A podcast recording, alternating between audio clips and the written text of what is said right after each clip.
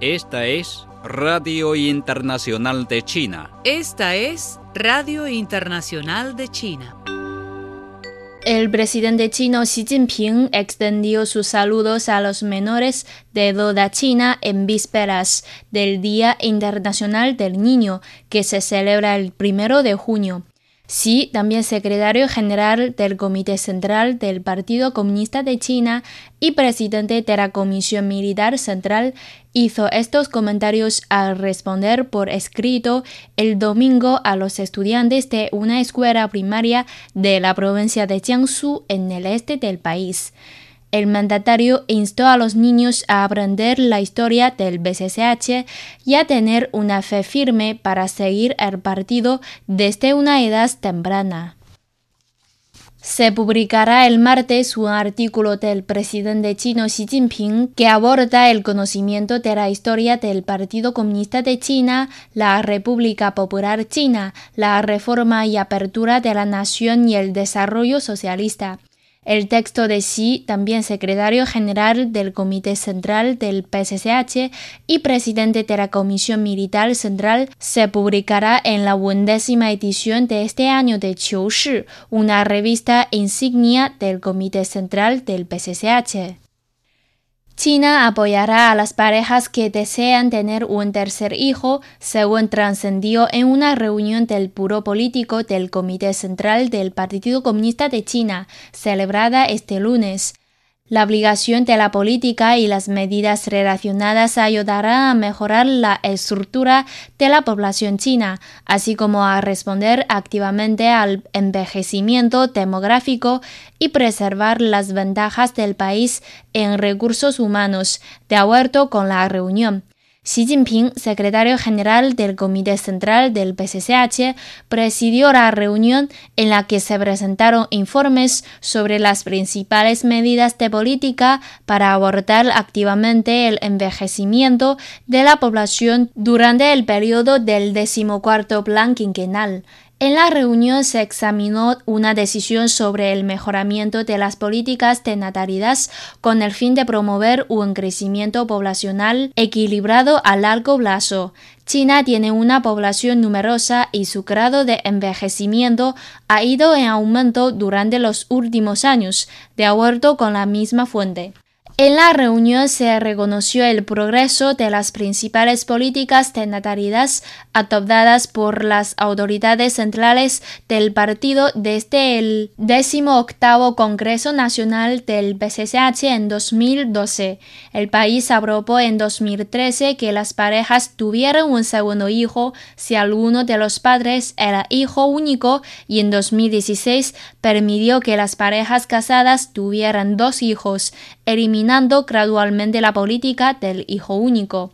Durante la reunión se hizo un llamado a llevar a cabo esfuerzos para implementar una política del tercer hijo de acuerdo con la ley y avanzar en la alineación de las políticas de natalidad con las políticas económicas y sociales relevantes. Se debe proporcionar educación y orientación para promover el matrimonio y los valores familiares entre los jóvenes en edad de casarse, de acuerdo con lo trascendido del encuentro. Asimismo, resueltan necesarios esfuerzos para mejorar los servicios de atención prenatal y postnatal, desarrollar un sistema universal de servicios de cuidado infantil, promover la equidad en la educación, aumentar la oferta de recursos docentes de calidad y reducir el gasto familiar en educación. China también debe continuar implementando su actual sistema de recompensa y asistencia,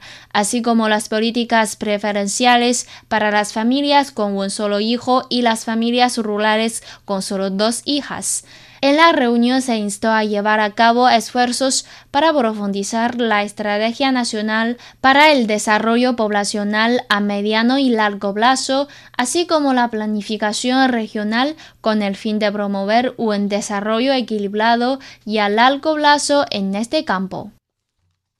El consejero de Estado y ministro de Relaciones Exteriores de China, Wang Yi, sostuvo conversaciones con el ministro de Asuntos Exteriores y de Defensa de Irlanda, Simon Coveney, el domingo en Guiyang, capital de la provincia suroccidental china de Guizhou.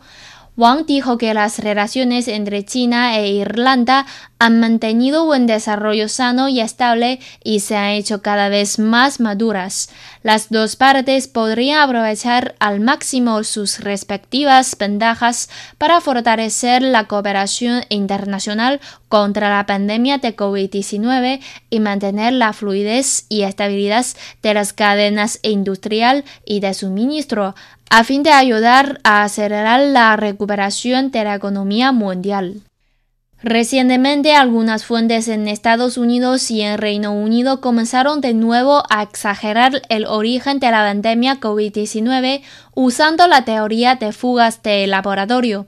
En respuesta a esto, un portavoz del Ministerio de Relaciones Exteriores de China, Wang Wenbin, declaró en una conferencia de prensa regular el día 31 de mayo que China siempre ha creído que la trazabilidad del virus es una cuestión científica y no debe politizarse. El mismo día, Wang también declaró que los hechos han demostrado repetidamente que Estados Unidos es reconocido como el Matrix número uno del mundo y como un ladrón de secretos. Los objetivos de robo de secretos incluyen no solo a los competidores, sino también a sus propios aliados, y estos actos pueden describirse como delitos habituales a gran escala. Incluso los aliados de Estados Unidos no están de acuerdo con esta situación. Además, Wang dijo que China una vez más insta firmemente a Japón a que asuma sus debidas responsabilidades para la salud humana y el medio ambiente ecológico y acepte conscientemente la participación sustantiva, la verificación y supervisión de las partes interesadas e instituciones internacionales relevantes en el tema de la eliminación del agua contaminada de la accidentada central nuclear de Fukushima. El Grupo de Trabajo Interinstitucional del Consejo de Estado para el Control de la COVID-19 ha enviado un equipo a la meridional provincia china de Guangdong con el fin de guiar los esfuerzos de la región en la contención del reciente brote local de la enfermedad, informó este lunes un portavoz. Durante mayo se han reportado 50 casos de transmisión local de COVID-19 en varias provincias del país, indicó Mi Feng, vocero de la Comisión Nacional de Salud, en una conferencia de prensa celebrada en Beijing. Guangdong reportó el domingo 20 nuevos casos de transmisión local del nuevo coronavirus.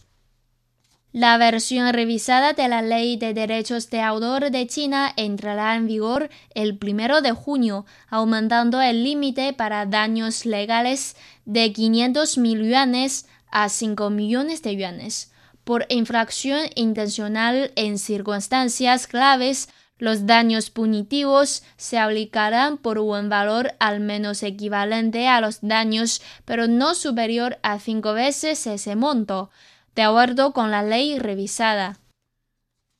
China ha acelerado su campaña de vacunación desde principios de este año, lo que podría acelerar la recuperación de Asia de la COVID-19, escribió recientemente el Wall Street Journal.